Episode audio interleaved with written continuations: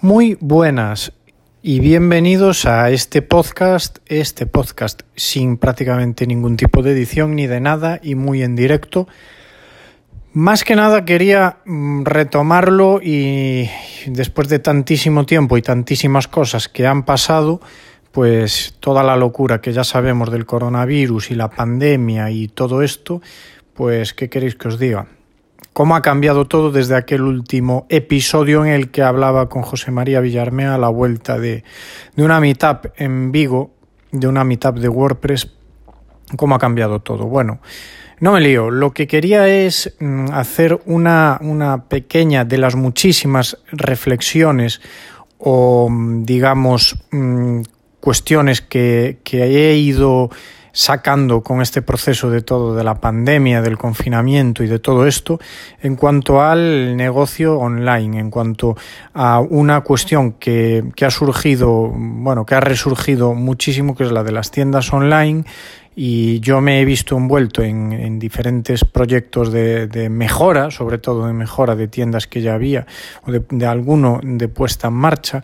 He convertido, he puesto en marcha qué locura. Un marketplace en Marketing Club mmm, que está también en proceso de, de, lanzamiento, lleva, lleva un tiempo, unas semanas rodando.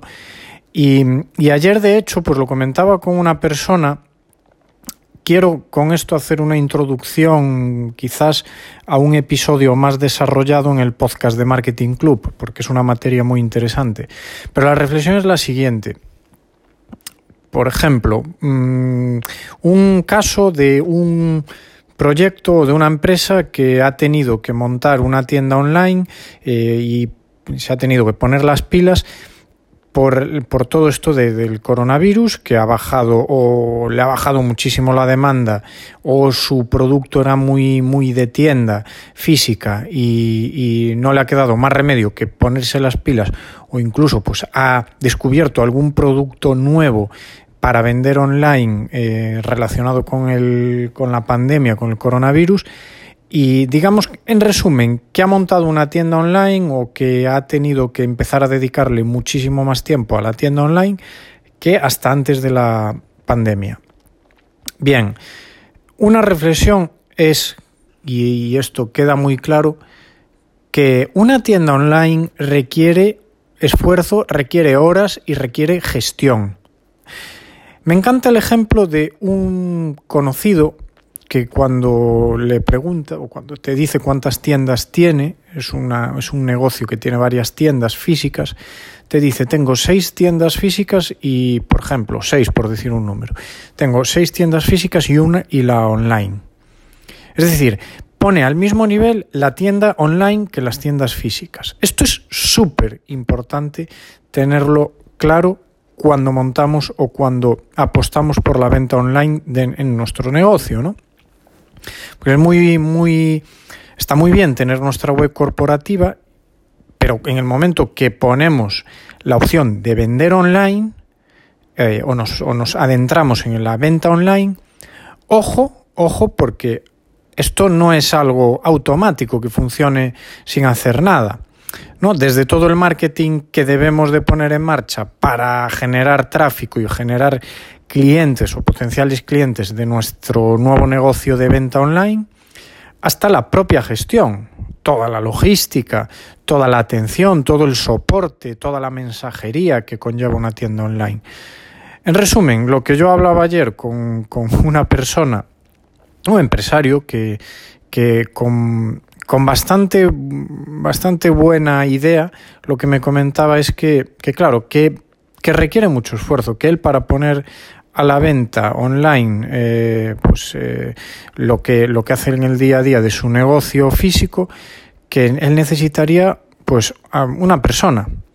Pero es que el ejemplo iba más allá es que eh, vamos a tener que empezar a entender una tienda online, si queremos que de verdad funcione y que, y, que, y, que dé eh, de sí la, la, venta online y que nos genere dentro de toda la estrategia global del negocio, eh, la venta online también nos genere, eh, si yo tengo un empleado en mi tienda física, una tienda física no tiene uno, tiene, normalmente tiene más de un empleado, ¿no? Eh, mi tienda online no va a tenerlo, no va a tener un empleado, no va a tener un encargado. Voy a ser yo el encargado. Voy a dedicarle cuatro, seis, ocho horas al día a la tienda online y dejar de lado lo que estoy haciendo. Tu tienda online, tu tienda online, hombre, a ver, lógicamente, pues todo es empezar, empezar de, de menos a más, lean startup, lo que tú quieras.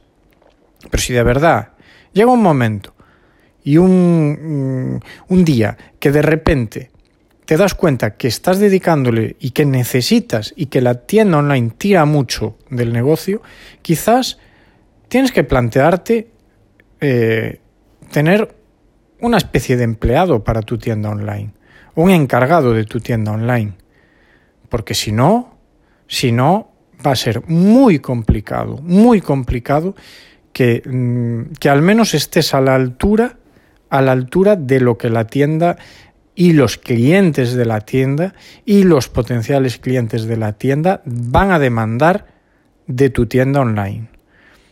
Esa es una reflexión, no porque me lo parezca a mí, sino porque lo estoy viviendo, lo estoy viviendo, pero incluso en mi propio, eh, en mi propia tienda online. Como a mi propia tienda online le dedico muy poquito tiempo, pues de momento no ha arrancado. Estoy seguro que si le dedicase ocho horas al día, la tienda online funcionaría muchísimo más, pero una barbaridad más. Esto es así, es así. Es una reflexión. Lógicamente no todas las tiendas online desde un primer momento van a necesitar de un nuevo empleado o de un nuevo encargado, ¿no?